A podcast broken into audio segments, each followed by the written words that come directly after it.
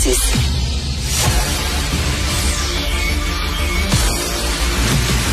Jean-François Lisée. On va juste dire qu'on est d'accord. Thomas Mulcair. Je te donne 100 raison. La rencontre. C'est vraiment une gaffe majeure. Tu viens de changer de position. Ce qui est bon pour Pitou est bon pour Minou. La rencontre. Lisée. Mulcair. Alors Tom, Éric Girard a dit au Front commun hier, ben on n'a plus, on n'a plus de bonbons à vous donner. On les a déjà toutes donnés aux autres. On n'a plus de bonbons à vous donner.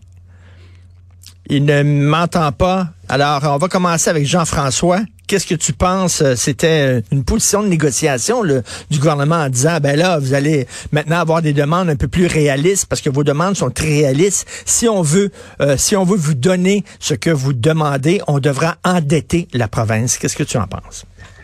Ben, D'abord, ce qui est intéressant dans la, la mise à jour économique, c'est que on se rend compte que même pour ces autres priorités, comme euh, le, le, logement, on met 900 millions dans le logement, 900 millions du fédéral, ça fait un milliard huit. Bon, c'est bienvenu.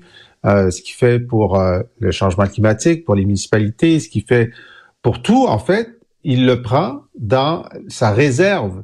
Il y a une réserve. On, on dit toujours, bon, on va garder 2 milliards, peut-être 3 par année pour les coups durs. Là, des coups durs, il y en a de plus en plus avec les feux de forêt, on n'avait pas prévu ça, des inondations, on n'avait pas prévu autant. Bon. Mais là, pour faire ces mesures, il utilise donc sa, sa, sa roue de secours. Et là, il dit, ben là, il n'y a, pas une, il y a pas de deuxième roue de secours prévue pour le secteur public. Mais là, tu es dans le secteur public, tu dis, attention là, là, pour l'instant, votre offre euh, ne me permet pas de survivre à l'inflation. Et tu es en train de me dire que l'an dernier puis l'année d'avant, quand tu savais que cette négociation s'en venait puis que l'inflation montait, t'as pas organisé tes affaires de façon à pouvoir nous protéger contre l'inflation? Ben, mon gars, c'est ton problème. tu iras emprunter. T'as mal organisé tes affaires. Et ce qui est extraordinaire aussi, c'est que ce que je trouve le mieux dans euh, la, la, les, les mesures annoncées hier, c'est que sans décider d'envoyer des chèques supplémentaires, il y a une indexation automatique de toutes sortes de choses qui aident les plus démunis. Les allocations familiales vont augmenter de 5 à 6% Ça, c'est automatique à cause de l'inflation de l'année précédente. L'aide sociale va augmenter de 5 à 6% La prime au travail va augmenter de 5 à 6 euh, le, le, le, remboursement, euh, ce qu'on appelle la, la, la, contribution euh, solidarité qui rembourse la TPS et la TVQ et plus, va augmenter de 5% Et donc, pour une famille, par exemple, très pauvre qui reçoit, qui, qui a 20 000 dollars de revenus, ils vont recevoir 2 000 dollars de plus dans l'année par tous ces chemins-là. Ben, c'est 10% d'augmentation de revenus. Tu sais, c'est considérable. Et pour presque toutes les familles, ça va être à peu près ça, 1500, 2000 dollars de revenus supplémentaires. Ben, ça, c'est bien, OK? Mais là, ils disent, oh, j'ai indexé tout ce monde-là, mais hmm. vous, les travailleurs de la fonction publique, je vous indexe pas. Ben là, c'est pourquoi on est on est les seuls, tu sais, qu'on n'est pas, pas indexé. Alors, moi, je pense que la situation, elle est, elle est intenable parce que, euh, évidemment, la pire chose qui peut arriver, tant qu'ils pro, proposent pas l'indexation, donc la protection du pouvoir d'achat, rien ne se passera sauf une grève générale illimitée, puis ensuite une loi spéciale qui dégraderait encore plus le, la qualité du service parce que ça démoraliserait euh, les, employés Tom, qui sont déjà Tom, le, Front commun peut dire au gouvernement, vous le saviez que les négociations avec le secteur public s'en venaient, vous le saviez, puis pendant ce temps-là, vous avez donné des chèques à droite et à gauche. Est-ce que tu, euh, tu comprendrais le Front commun de répondre ça? Ben, tout à fait. Ils étaient en train de vider le pantry expressément pour pouvoir se retourner de bord. On dit, ben, il n'y a plus rien dedans. Je peux, je peux pas t'aider. Tu as un job avec sécurité euh, de travail. Compte-toi chanceux parce qu'il y en a bien qui perdent leur job de ce temps-ci. C'est un peu ça la stratégie. Mais Éric Girard, en, entrevue avec euh, notre ami et collègue Paul Larocque euh, hier à la joute, pouvait pas être plus clair. Il a une marge de manœuvre. il a essayé de patiner quand Larocque lui a demandé, ah ouais, aucun coussin, aucune réserve. Ben, il y a toujours des manières de... Donc, ils vont bonifier leur offre, mais c'est pour essayer de rendre digeste quelque chose qui ne l'est pas. Parce que je trouve que Jean-François vient de faire un extraordinaire résumé de la situation. C'est intentionnel que le gouvernement arrive un peu les poches vides à, cette négo. Puis encore une fois, Jean-François a raison de mettre le, cercle autour de la tâche de l'incompétence et l'ingérence. écoute, c'est extraordinaire l'incurie euh, de, la CAQ. Monsieur Legault s'est fait élire je sais pas combien de fois par jour, euh, Jean-François peut en parler, il était là, combien de fois par jour le premier ministre, ben, le, le, le candidat Legault nous disait, ah, vous savez, je suis comptable. Je suis comptable, vous savez. je suis comptable. Je suis comptable. Et il le répétait à satiété. Mais là, on apprend qu'il y en a qui... il, dit que GND et compagnie, eux, ils dépensent sans compter. Euh, lui, il compte sans dépenser. Parce qu'il veut pas que les, fonctionnaires aient, leur juste part du gâteau, qui est au moins une, augmentation décente pour les, les pires catégories d'emploi, les infirmières et les, enseignants, mais aussi tout le monde, au moins de la coût de la vie. Mais Jean, Jean-François, parce qu'on est mêlés, là, euh, euh, le, le, Front commun dit le gouvernement nous propose 10,3 C'est insultant. Sonia Lebel dit non, c'est pas 10,3% c'est 14% Alors, qui a le vrai chiffre là-dedans? Ben, les deux chiffres sont vrais. Et c'est très rare que des gens raisonnables disent des chiffres qui sont faux. C'est que les chiffres recouvrent une réalité différente. Alors, le 14% ça inclut un, un, versement forfaitaire de 1000 dollars que tout le monde recevrait la première année, mais qui n'est pas récurrent, c'est-à-dire qu'une fois que tu l'as dépensé, t'as plus cette augmentation de salaire-là ne revient plus. Et ils, disent aussi, bien évidemment, on veut, on veut donner beaucoup plus d'argent aux infirmières qui travaillent le soir puis les fins de semaine, entre autres. Euh, puis ça, ça nous coûte de l'argent. Alors on met ça dans la totalité de ce qu'on vous offre, ok? Mais pour ceux qui travaillent pas, qui sont pas infirmières, qui travaillent pas la fin de semaine, ben eux, ils vont juste avoir l'augmentation de 10 qui n'est pas suffisante pour couvrir l'inflation. Pas l'inflation à venir, c'est aussi l'inflation des deux dernières années qui ont été les pires, qui couvrent parce que le, contrat à renouveler couvre ça. Il y a aussi une différence entre les deux, c'est que les syndicats demandent un contrat de trois ans et le gouvernement offre cinq ans. Moi, je suis d'accord avec le gouvernement on devrait régler pour cinq ans. On va pas refaire ça tous les trois ans, s'il vous plaît. Euh, Tom, Tom, quand, quand on dit le, Front commun dit euh, oui, mais l'inflation, les autres disent oui, mais l'inflation va tomber là. Euh, c'est à 4% ça va être à 2% donc on vous donnera pas une augmentation en tenant compte d'une inflation à 4% lorsque l'inflation va être à 2% Qu'est-ce que tu en penses de ça? Ben, tu n'as qu'à le définir. c'est pas un gros débat. pas, besoin de faire une chicane là-dessus. Tu définis qu'est-ce que tu entends par coût de la vie, comment c'est mesuré, et tu l'inclus dans euh, les salaires à venir. Tu n'as pas besoin de le déterminer d'avance. Et Richard, pose-toi la question autrement. Il y a trois ans, dis-moi un économiste qui avait prédit une inflation à 8 euh, est-ce que tu en connais? Moi, j'en connais pas. Alors, si les économistes aujourd'hui savent, ce qui est du pure bullshit, ils peuvent pas savoir que ça va être 2% Ils supposent qu'avec les mesures de restreignantes, que ça va baisser, machin, mais ils peuvent absolument pas le prédire. Donc, tu l'inclus, tu le définis dans ta convention collective, puis le tour est joué. Euh, tu disais tantôt... Les syndicats, Richard, les syndicats sont d'accord pour dire, regardez, on va se fier sur Statistique Canada. On le mettra pas dans la convention de chiffres. On va pas essayer de deviner. On attendra les chiffres, puis vous nous donnerez ben ce que Statistique Canada dit. Ben ça, c'est ben très correct. Mais, mais Jean-François, tu disais tantôt, tu te mettais dans la peau euh, des gens du Front commun en disant au gouvernement, ben, c'est votre problème, vous avez rien qu'à euh, vous endetter pour nous donner l'augmentation qu'on veut. Est-ce que tu penses que les gens euh, seraient prêts à ça? Les Québécois, est-ce que les Québécois du ben oui, endettez-vous pour leur donner ce qu'ils veulent? Ben, endettez-vous. Ce que ça signifie, c'est que euh, là, il nous a annoncé hier qu'on allait revenir à l'équilibre budgétaire en quatre ans. Ben, on peut revenir à l'équilibre budgétaire en cinq ans ou en six ans. Ça, c'est une possibilité. La deuxième possibilité, c'est de dire, bon, on essaie de revenir à 30% euh, de, de dette sur notre richesse collective euh, d'ici quelques années, ben, plutôt que de l'atteindre, là, je me souviens pas, est-ce que c'est en, en, six ans, on va l'atteindre en huit ans. Et l'autre question, c'est ben, on met 4 milliards par année dans le fonds, de le fonds des générations. Ben, si on a besoin d'un milliard de plus, ben, on va en mettre juste 3 milliards par année. On n'est pas sur le bord de la faillite là au Québec. Là. Nos, finances publiques sont parmi les meilleures en Amérique du Nord. Alors, il y a toutes sortes de façons d'aller chercher un peu plus d'argent. Euh, Tom, je veux aborder un sujet avec toi. Tu m'as proposé ce sujet-là que je trouve intéressant. Tu dis que la sécurité du pays, elle est mal défendue. Écoute, au cours des deux dernières années, un comité parlementaire conjoint entre la Chambre des communes et le Sénat se penche sur le cas de la Gendarmerie royale du Canada. Et pour le dire en termes simples, il n'y a rien qui va plus dans la gestion de la GRC.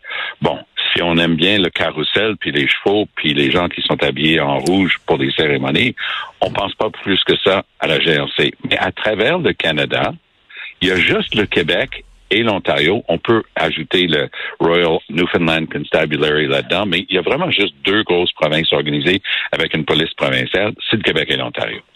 Et à travers le Canada, quand vous êtes à Dauphin, au Manitoba, ou que vous êtes à Surrey, Surrey, c'est des centaines de milliers de personnes, c'est Laval comme banlieue de, de Vancouver, la police locale a toujours été la GRC. Là, les provinces, le fédéral essaient d'enlever ce rôle-là dans ce qui est autrement plus organisé que des, régions rurales. Mais c'est une historique. C'est là depuis 150 ans. Puis les gens regardent ça comme faisant partie de l'histoire. Mais personne ne s'est jamais penché sur le cas de la gestion. Est-ce qu'ils sont capables de remplir leur mandat? Et ce rapport est dévastateur. Et ça confirme quelque chose que moi j'ai su comme avocat j'ai eu à travailler sur le dossier de la réalisation d'un syndicat pour la GRC, parce que c'est le seul corps de police au Canada pas, euh, qui n'avait pas le droit de se syndiquer. Ça, ça a finalement été permis par une décision de la Cour suprême.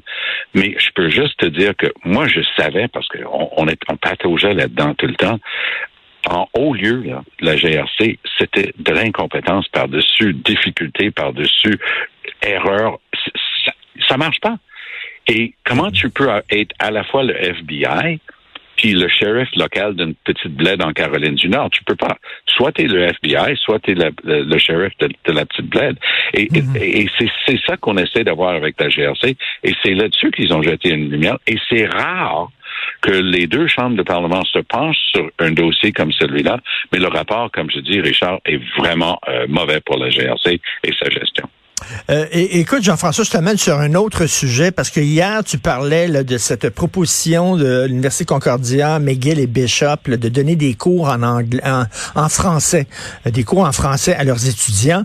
Euh, je lisais sur Twitter Frédéric Lacroix, le chercheur indépendant qui fait toutes sortes d'études sur le français, et il dit ben Jean-François Lisée a tort parce que c'est pas quelques cours. Il a dit il a raison. Il, a raison et il est tort. Mais là, je prendrais ah, ben, je prendrais le côté je vois ça, là. T'es un peu biaisé, là, ton affaire. Mais il n'est pas d'accord avec toi en disant, euh, écoute, c'est pas quelques cours de français qui vont faire vraiment la différence. Est-ce que tu as des choses à répondre à Frédéric Lacroix? Écoute, je trouve que Frédéric fait une contribution inestimable à notre connaissance de la dynamique linguistique dans, euh, dans les écoles du Québec. Il continue à le faire et je le salue. Mais on a, on a ce désaccord là-dessus. Est-ce qu'une université anglophone est en soi anglicisante? Évidemment c'est une université anglophone. C'est comme tu dis, à Toronto, peu importe le nombre de cours de français ou d'espagnol ou de chinois que tu vas donner à Toronto, la ville est anglicisante, bien sûr. Alors, notre choix, c'est est-ce qu'on peut faire en sorte que dans cette institution anglophone, tous les diplômés sortent avec une connaissance opérationnelle du français? Est-ce que c'est mieux ça que ne pas l'avoir? Bien, évidemment que c'est mieux ça. C'est de ça qu'on discute. Euh, McGill ne sera jamais une institution euh, qui est en soi euh, francisante, mais on peut faire en sorte que euh, au moins ces diplômés puissent, comme langue seconde, la plupart d'entre eux, ne pas imposer l'anglais langue commune. Ce que je dis, c'est que chaque année au Québec, des milliers de diplômés de Concordia et de McGill sortent avec une connaissance faible du français, arrivent dans les bureaux d'avocats et autres à Montréal, et puisqu'ils baragouinent le français, les francophones disent, regarde, on n'a pas le temps, là, on va tous passer à l'anglais pour être efficace. Alors ça, si on peut casser ça, ça, ça va être un gain considérable pour le français langue commune. Tom, tu ben, écoute, je, juste me permettre de dire que peut-être dans une discussion générale, ça, ça, ça place, mais l'exemple était singulièrement mal choisi parce que la faculté de droit de l'Université McGill, euh, même si tu arrives euh, du fin fond de Orangetown en Ontario, là, euh, à la fin de la première année, tu es en train de prendre des cours de droit à McGill en français.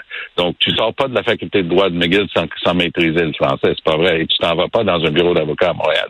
Si tu baragouines le français, ils vont pas t'embaucher, même si tu es la, plus grosse crack en, en, impôts euh, et en, en sujets complexes euh, comme ça. Non, ça, ça c'est pas vrai. Pour ce qui est de, de l'analyse, moi, moi, ce que j'ai trouvé rafraîchissant dans cette histoire-là, parce que il y a des bouts que, que, que j'aimais pas, parce que les, les experts, on peut penser à Jean-Pierre Corbet, il y a 30 experts qui produiront au cours des prochains jours une étude massive de la réalité linguistique du Québec et de Montréal. Et oui, il y, en a qui ont ils ont une mission dans la vie, mais alors une analyse de recherche sérieuse, c'est pas quelqu'un qui est sur une mission, c'est quelqu'un qui analyse les, faits sur la table. Alors McGill a un peu embarqué là-dedans, mais l'idée que McGill commence à donner des cours, Concordia et ainsi de suite, ça, c'est une excellente idée. Pourquoi pas les, étudiants? Et Tom, t'es pas là le mardi, t'enseignes, mais tu serais tombé en bas de ta chaise hier parce que Jean-François applaudissait à trois mains euh, la proposition de Concordia, McGill et Bishop. Mais c'est une bonne proposition et ça, ça manque depuis 50 ans, cette idée-là. Moi, j'ai connu personnellement des gens qui ont étudié à Montréal, et parce que je les ai croisés plus tard dans mon travail à Ottawa, c'est ah oui, tu as passé quatre ans à Montréal, mais je dis comment ça se fait que tu parles pas français? Oh, you know, I was living in NDG.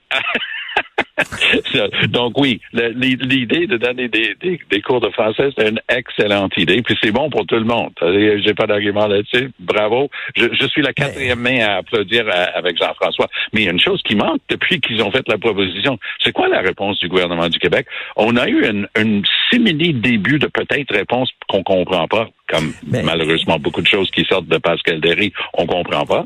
Mais euh, Pascal Derry a tweeté, ben il faudrait pas changer telle affaire. Mais les chiffres disent exactement le contraire de ce que Pascal Derry affirme. Et Jean-François, euh, c'est bien beau, c'est hmm. bien beau d'avoir euh, de former, euh, je sais pas, des médecins bilingues, mais encore faut-il les embaucher. Ma blonde, elle a été opérée pour la vésicule biliaire à l'hôpital général juif. La chirurgienne qui l'opérait était une unilingue anglophone. Et ma blonde lui a demandé comment ça se fait? Que vous ne parlez pas français alors que vous êtes dans un hôpital au Québec. Puis elle a dit, well, your government hired me. Ben oui, voilà. c'est possible en ce moment, écoute, sur ce que dit Tom sur le droit, je vais vérifier, puis je vous en parlerai demain, mais euh, sur euh, si tu sors de à, McGill, si tu fais médecine à McGill, si tu viens de l'extérieur du Québec, on te fait passer un test de français sérieux, OK? Si tu as fait ton école secondaire au Québec, au high school, on dit, ben, t'es bilingue. Donc, on n'a pas besoin de te faire passer de test de français. Alors, on sait très bien qu'un grand, très grand nombre de, high schoolers ne parlent pas suffisamment bien français pour soigner en français. Ensuite, euh, le, Collège des médecins est censé, une fois de temps en temps, de vérifier ton français. Ils le font pas. La loi 96, on les oblige à le faire. Donc, ce que je veux dire, c'est que tu peux très bien devenir médecin à McGill, aller travailler, euh, évidemment, au CHUM, euh, en ayant une connaissance très, très faible du français et être embauché parce que légalement, si tu as fait ton diplôme d'école secondaire en anglais au Québec, tu es légalement bilingue. Merci à vous deux. On s'en reparlera probablement demain. Merci. Bonne journée. Bye.